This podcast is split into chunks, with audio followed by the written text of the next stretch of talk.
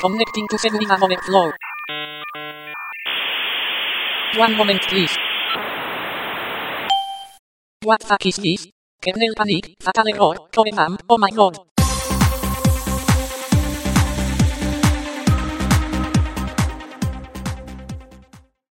Saludos. Hoy es día 26 de noviembre de 2019 y estás escuchando el podcast Seguridad Overflow. Bueno, este es un podcast un poco raruno porque en realidad este podcast fue un, un intento de colaboración, una colaboración frustrada, podría decirse, con el podcast de Monos del Espacio, que básicamente me contactó José del podcast de Monos del Espacio para hacer una colaboración sobre minería de criptomonedas. Y entonces yo lo que hice fue pues eh, en vez de entrar en directo o entrar en el podcast directamente pues grabando como si fuera una conversación en, en directo, pues eh, lo que hice fue enviarles un audio a modo de resumen contando mi experiencia sobre la minería de criptomonedas. Y, entonces, pues eso, le envié el audio, pero pues por unas por unas causas o personales de, que tuvieron en el podcast, pues no llegaron a, a emitir el podcast y entonces se quedó ahí en el tintero y ya que tenía el audio grabado pues me he dicho pues voy a publicarlo porque total ya que lo tengo ahí grabado y con lo poquísimo que grabo que literalmente grabo pues una vez al año más o menos pues pues me he dicho pues voy a publicarlo y entonces eso es lo que voy a hacer. Entonces, eh, a continuación vais a escuchar el, el audio más largo, sobre todo porque había grabado tres. Pero bueno, el primer audio era pues lo típico de las típicas preguntas de cómo conociste las criptomonedas, eh, cuando entraste en las criptomonedas, etcétera. El segundo audio era si seguía apoyando Bitcoin, porque bueno, ya José de Monos del Espacio pues me habrá escuchado alguna vez decir que ya no apoyo Bitcoin y apoyo Bitcoin Cash. Entonces, básicamente en ese audio lo que hacía era explicar así muy rápidamente por qué ya no apoyaba Bitcoin y, y por qué apoyaba Bitcoin Cash. Y luego la tercera parte de el tercer audio que había grabado pues era en el que era el más largo en el que explico un poco pues mi experiencia minando criptomonedas y ese es el que vais a escuchar a continuación. Entonces nada, pues os dejo con el audio y, un saludo a todos.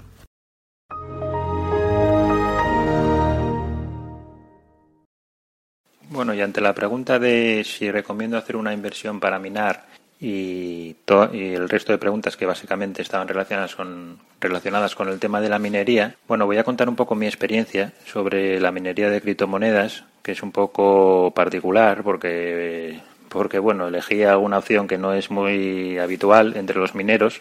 Eh, bueno, yo empecé a minar criptomonedas pues en el año, creo que fue junio de 2017, es decir, hace dos años, algo más de dos años. Y estuve minando pues como año y medio o algo así. Entonces, eh, yo cuando empecé a investigar un poco el tema de la minería, no sabía muy bien qué moneda era la mejor para, para minar, como supongo que les pasará a muchos que quieren empezar en el tema de, la minería. Y entonces estuve investigando un poco y no sabía si minar eh, Bitcoin o Bitcoin Cash o, bueno, Bitcoin Cash de aquella todavía no, no existía. Pero bueno, Bitcoin o las diferentes monedas eh, que se pueden minar con tarjetas gráficas. Hay que diferenciar un poco entre dos, dos tipos de minado principal que hay, por así decirlo, que depende de qué tipo de dispositivo utilices para minar. Hay criptomonedas que se pueden minar con tarjetas gráficas, con GPUs de, uso corriente doméstico, como puede ser cualquier Nvidia o, AMD, cualquier GPU AMD. Y luego hay criptomonedas que se utilizan dispositivos eh, diseñados eh, específicamente para, para minar criptomonedas, es decir, dispositivos hardware que solo sirven para eso. Esto va un poco en función de la política de la criptomoneda, porque hay criptomonedas que defienden que no se debe de minar con, dispositivos especiales, eh, que son los llamados ASIC, se suelen llamar ASIC, eh, que son los dispositivos hardware diseñados específicamente para minar criptomonedas. Entonces, la criptomoneda decide, los desarrolladores, que no es bueno que se mine con ASICs, lo que hacen es que cuando una empresa desarrolla una SIC, cambian el algoritmo. La criptomoneda, los desarrolladores hacen un cambio de algoritmo y entonces todos los dispositivos hardware ya vendidos, pues mm, los puedes empezar a usar para, para pisapapeles, básicamente, porque dejan de funcionar. Esto es lo que pasó con la criptomoneda Monero, por ejemplo, que cambió, que yo recuerdo como mínimo cambió el algoritmo una vez, porque hubo una empresa que empezó a vender una SIC y, como Monero defiende que no se deben usar ASICs, pues, eh, pues cambiaron el algoritmo. Entonces, eso desincentiva a las empresas, obviamente, a la hora de desarrollar un dispositivo para minar esa criptomoneda y al final eh, esas criptomonedas se minan con tarjetas gráficas. Entonces, hay que separar un poco eso. Hay criptomonedas que se minan con ASICs y otras con tarjetas gráficas. Las que se minan con ASICs eh, es inviable minarlas con tarjetas gráficas porque una ASIC suele ser mil o miles de veces más potentes y con menor consumo eléctrico que una tarjeta gráfica. Entonces eso hay que diferenciar los dos, ¿no?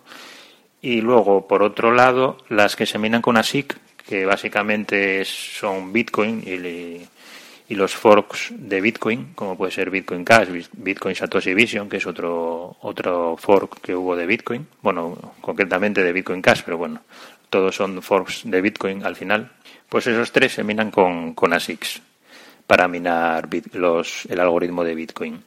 Y luego está las de las más importantes que se minan con tarjetas gráficas, pues principalmente es Ethereum y Ethereum y Monero, por ejemplo, principalmente y Litecoin. Bueno, Litecoin tampoco, no olvidarlo porque Litecoin tiene ASIC, creo, si no recuerdo mal. Entonces está Ethereum, Monero, básicamente y Bitcoin. Y bueno, también puedes minar Dash o Litecoin, pero bueno, la gente normalmente cuando, cuando mina con ASICs se tira a, a los que utilizan el algoritmo de Bitcoin. Entonces, la ventaja de minar con un ASIC eh, es muy obvio. Bueno, aparte de que tienes que minar con ASIC una criptomoneda que se mine con ASIC porque si no es inviable, pero además es mucho más sencillo que, que montarte un, un, equipo de minería con tarjetas gráficas, porque una SIC básicamente es llegar, te llega, lo enchufas, lo conectas a la red y ya se pone a funcionar. Es muy, muy sencillo, ya viene todo montado, no tienes que hacer nada. Luego, además, eh, suele traer un sistema operativo basado en Linux integrado, como los routers, por ejemplo, de red, y ya te viene con una configuración, eh, perdón, con, un, con una interfaz de, de configuración vía web y es muy sencillo de configurar, es como configurar un router, básicamente, no, no, tiene ninguna dificultad. En cambio, si te quieres montar un equipo de minería con tarjetas gráficas, pues es muchísimo más complejo porque eh, no suelen venderse montados ya, sino que te lo tienes que montar tú. Y, además, si lo compras montado, eh, te sale muchísimo más caro y no vas a tener ninguna ventaja de rendimiento. Entonces, es un poco tontería porque es tirar un poco el dinero, a no ser que te quieras ahorrar tiempo montándolo, pero te va a salir mucho más caro. Entonces, bueno, cuento un poco mi, mi experiencia. Eh, si vas a tener el minero en casa, es, es, decir, en un piso, en una casa, bueno, ya es un poco diferente, pero si lo vas a tener en un piso, eh, tienes que tener tienes que tener principalmente un, un equipo de minería con tarjetas gráficas ¿Por qué? Porque los ventiladores de las tarjetas gráficas están pensadas para tenerlos en un ordenador de escritorio doméstico normal y entonces son ventiladores silenciosos. Eh, si te compras una SIC, eh, o sea, el ruido que hace eso, no sé si son 70 y muchos decibelios, y es como tener un reactor de un avión en, casa. No, no puedes tenerlo en un piso, a no ser que quieras tener problemas con los vecinos.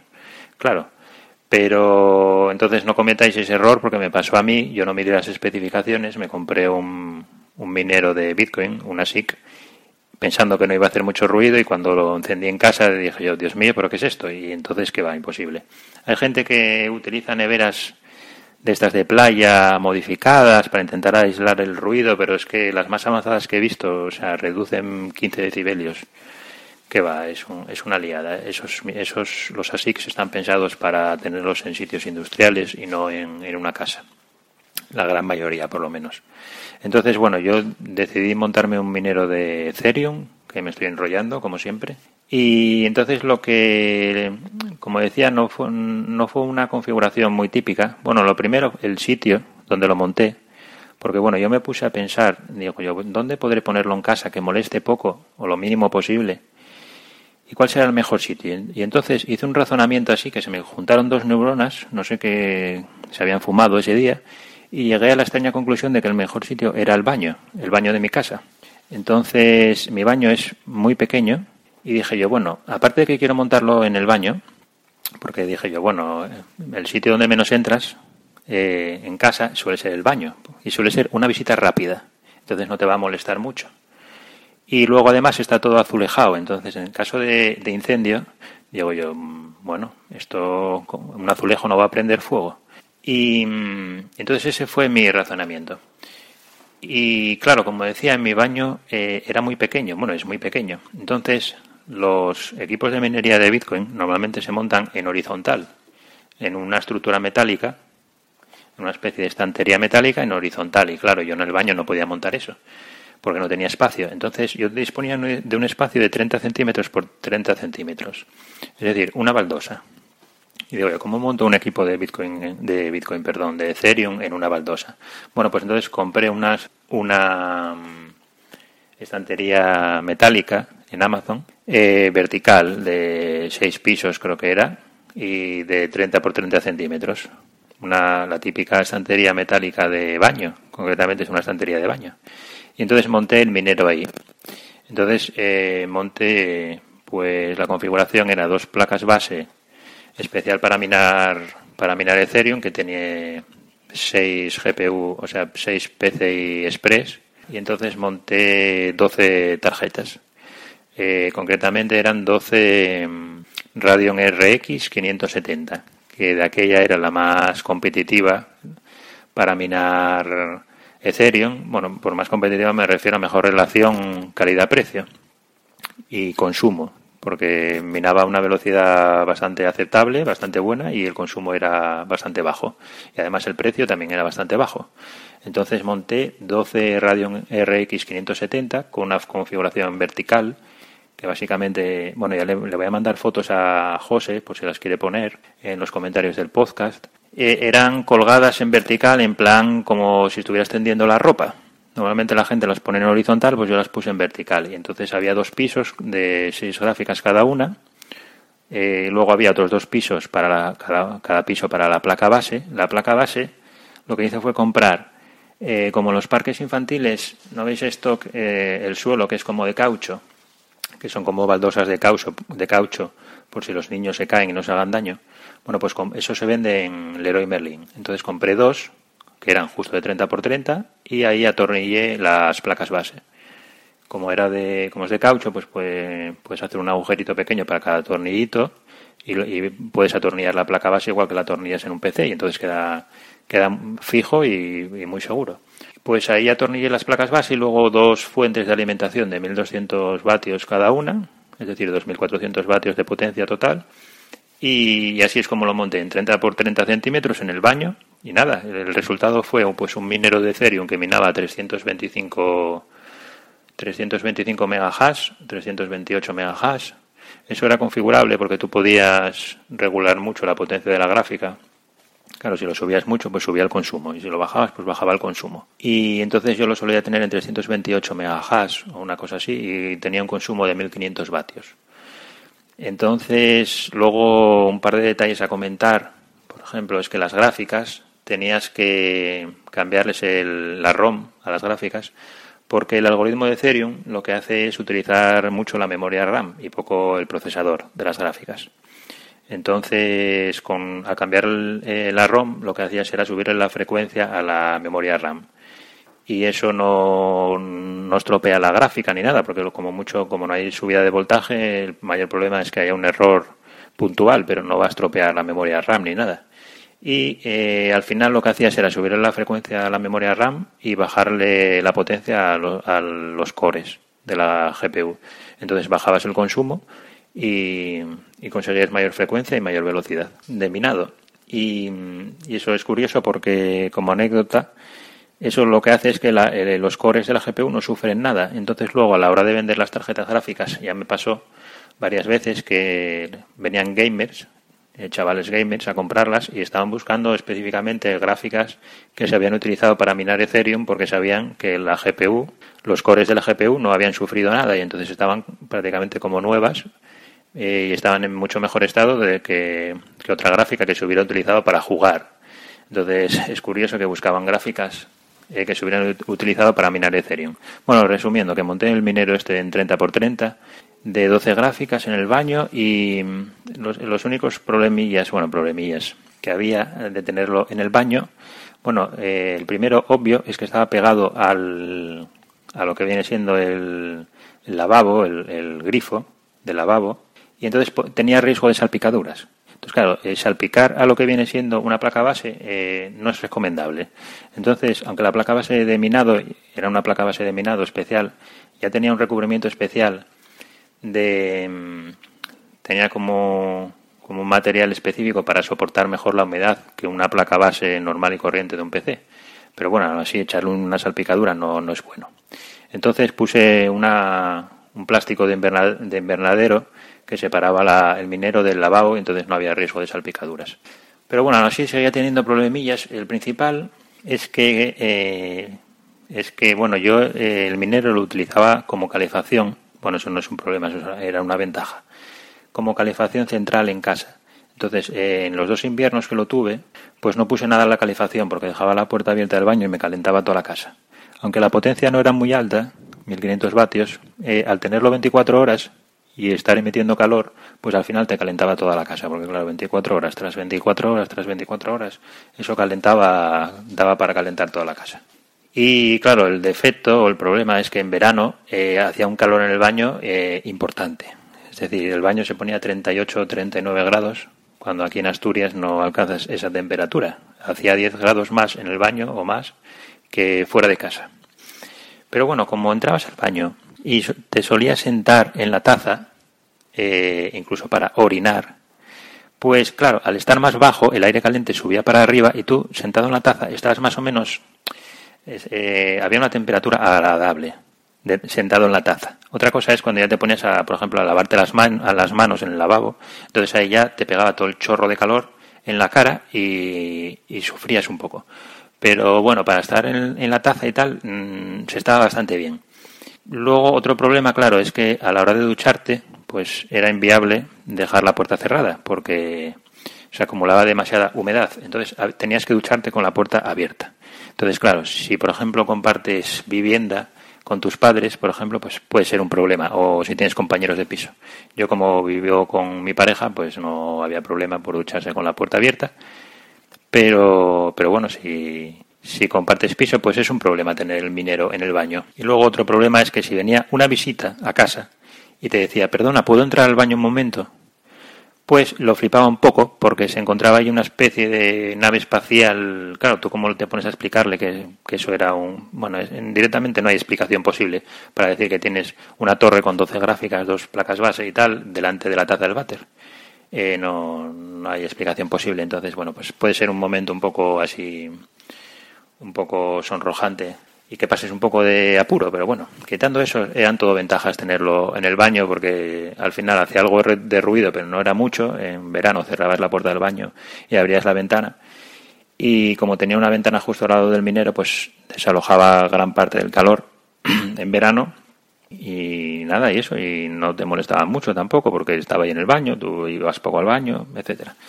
Bueno, y vamos a pasar a temas de rentabilidad y eso que supongo que es lo que más interesa porque me estoy enrollando mucho. Bueno, pues minaba 328 megahash eh, con un consumo de 1500 vatios y el problema es que al principio daba algo de dinero. Bueno, el mes que más dio debió ser eh, pues entiendo por, o sea, quiero decir que dar dinero significa que cojas ese, las criptomonedas ese mes y las vendas, porque claro, si luego ya especulas con ellas, eso ya es otra historia. Pero si coges la criptomoneda en cuanto te la da y las vendes, lo que más dio debió ser 700 euros, 800 euros al mes de beneficio, que fue al principio. Pero claro, eso duró poquísimo. Después empezó a dar pues la mitad, básicamente, y al final, después de un año y pico, pues no daba nada, daba pérdidas como 50 euros de pérdidas o algo así. Pero bueno, como me ahorraba la calefacción, pues lo dejé el, invierno y tal, porque, porque bueno, si no pagaba el minero iba a tener que pagar la electricidad del radiador o de los radiadores, entonces bueno, lo, lo dejé, pero, pero la rentabilidad varía varía muchísimo. O sea, tú, por ejemplo, si empiezas a minar y crees que va a dar el primer mes 500 euros, pues el tercero igual te da la mitad tranquilamente y no, no pasa nada porque eso depende de, varios factores que es muy difícil predecirlos. Uno, el precio de la criptomoneda, que si eres capaz de predecirlo te recomiendo que no te metas a minar, sino que directamente inviertas. Pero bueno, como es dificilísimo predecirlo, pues no, sabes qué precio va a tener la criptomoneda dentro de tres meses, cuatro meses o cinco meses. Es, ya no te digo nada más a largo plazo. Y luego también depende del hecho de la dificultad de minado, que se llama, que es cuanta más gente esté minando, pues la dificultad de minado aumenta y entonces tu, tu rentabilidad baja. Claro, cuanta más gente entre, pues la rentabilidad es menor. Es eh, bastante evidente. Entonces no sabes tampoco cuánta gente va a entrar, cuánta gente va a salir. Normalmente cuando el precio sube, pues entra gente nueva. Luego cuando el precio baja, sale gente. Entonces hay menos gente minando, pero normalmente sale menos gente de lo que bajó el precio. Entonces al final la rentabilidad también baja bueno, yo os lo podría resumir en que la, rentabilidad va bajando siempre. O sea, es muy raro que la rentabilidad suba. Normalmente la rentabilidad tiende a ir a la baja. Y además luego tienes que actualizar los equipos. Bueno, y, como me enrollo mucho, voy enlazando ya con, la, con otra pregunta que era que si recomiendo hacer una inversión para minar. Pues depende. Depende básicamente del precio que tú tengas la electricidad. Si consigues una electricidad muy, muy barata, pues puede ser interesante minar. Muy barata, mm, quiero decir que esté pues en 5 céntimos de euro el kilovatio o algo así. Más de eso yo no recomiendo eh, hacer una inversión para minar. Otra cosa es que quieras hacer una inversión pues en plan aficionado, por experimentar, por hacer un poco, pues por ver cómo va la minería, pero hacer una inversión importante no lo recomiendo, a no ser que tengas el precio de la electricidad muy barato. Yo, por ejemplo, cuando monté el minero de Ethereum me gasté como 4.000 euros o algo así, y eh, aunque luego lo recupere mucho porque los componentes pues los puedes vender como son componentes de, informática normales y corrientes pues vendes las gráficas y sobre todo las gráficas que es lo que más coste tiene y bueno por supuesto en los mineros de criptomonedas de tarjetas gráficas no se suele utilizar un, una lo que viene siendo una caja o una torre porque eso lo único que hace es añadir calor y no no genera nada son todo problemas. Entonces suelen ir montajes al aire no en estanterías metálicas o lo que sea. Y pues si recomiendo hacer una inversión para minar, y como ya dije, depende mucho del precio de la electricidad.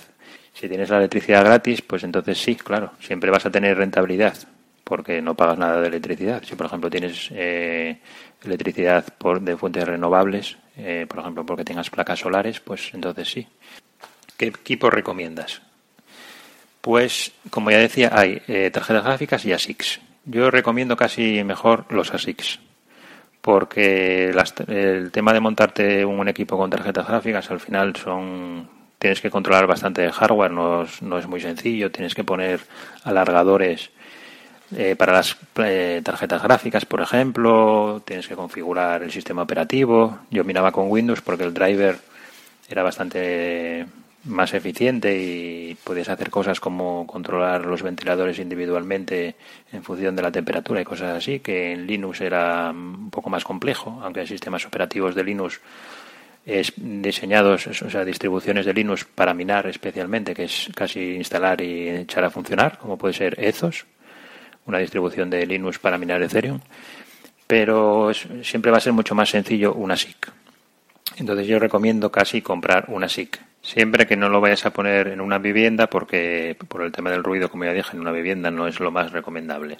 Yo compré concretamente una SIC eh, de la marca Bitmine. Bueno, la empresa es Bitmine, la marca es Adminer y es una empresa china que es eh, líder en, fabricación de ASICs y lo tienes que comprar directamente a China, eh, a no ser que encuentres un, un proveedor aquí en España, pero bueno, te, te, suele salir mucho más barato comprarlo a China, aunque te suelen pegar un, un hachazo importante en aduanas. Entonces, por ejemplo, para comentar un poco temas de rentabilidad de minar Bitcoin ahora mismo, hoy día, pues eh, si te compras, por ejemplo, el Antminer S17, el S17, que es así como el más moderno de Bitmain, pues mina 53 terahash por segundo y tiene un consumo de 2.385 vatios. El ruido en decibelios, pues no lo miré, a ver, lo tengo aquí delante, a ver si lo encuentro. 82 eh, decibelios. Bien, veo que en vez de bajar ha subido. Perfecto, maravilloso. Pues Pues eso, el, el Adminer S17 cuesta 2.727 dólares. 2.727 dólares. Y tiene un consumo de 2.385 vatios. Con la velocidad de minado que da este, este ASIC, que son 53 terahash, eh, más o menos son 400 dólares de ingresos al mes. Eh, claro, de ahí hay que restar la electricidad. Si tienes un consumo muy barato, pues la electricidad, pues si haces el cálculo, no sé exactamente cuánto será, pero son 2.385 eh, vatios, pues haciendo el cálculo, pues te saldrá lo que te saldrá en función del precio. Pero claro, si lo tienes gratis, son 400 dólares de entrada libres de, de costes de, electricidad. Si tienes un precio elevado, ya la, la ganancia, creo que tenía por aquí el cálculo, la ganancia sería de, uf, te va, con 20, con el precio que solemos tener los en España habitualmente, que es muy difícil de calcular, si, si tú lo sabes, por favor, dímelo, pero calculando como 20 dólares el kilovatio, 20 dólares, sí, perdón, eh, 20 céntimos de dólar el kilovatio, que yo creo que es más incluso que eso, pero pues te saldría una rentabilidad aproximada de 30 a 40 dólares al mes. O sea, un beneficio. Claro, eso, pues si te interesa meterte en este berenjenal para ganar 40 dólares, tú me dirás. Yo no lo haría. Además que esos 40 dólares dentro de tres meses seguramente serán cero, porque, como decía, la rentabilidad siempre va bajando. Entonces, si tienes la electricidad muy barato, te recomiendo comprar pues, pues este mismo, ¿no? El, el S17, el Adminer S17, aunque no es baratín, cuesta 2.727 dólares, te van a meter seguramente un hachazo en aduanas pues de 500 dólares y pues calcula. Por cierto, voy a contar una anécdota muy rápida de lo que me pasó al comprar el, eh, porque yo compré el Adminer S19J, que no, el S9J, perdón Adminer S9J y lo compré a China, pues me llamó de UPS, la repartidora o la de aduanas o no sé quién sería. Y me dice, perdona, tengo aquí un equipo eh, para ti, eres tal, te llamas tal, y yo sí. Me dice, tengo aquí un equipo, eh, ¿esto, ¿esto qué es? Y yo, claro, yo intenté salirme por la tangente y le dije, bueno, pues esto es un, no sé si le dije un NAS o un servidor dice, ¿pero un servidor? Y le digo, bueno, es un dispositivo electrónico tipo ordenador. Me dice, ¿cómo? Y le digo yo, bueno, es un minero de Bitcoin. Y me dice, ah, vale, vale, minero de Bitcoin. Ya lo apunto aquí.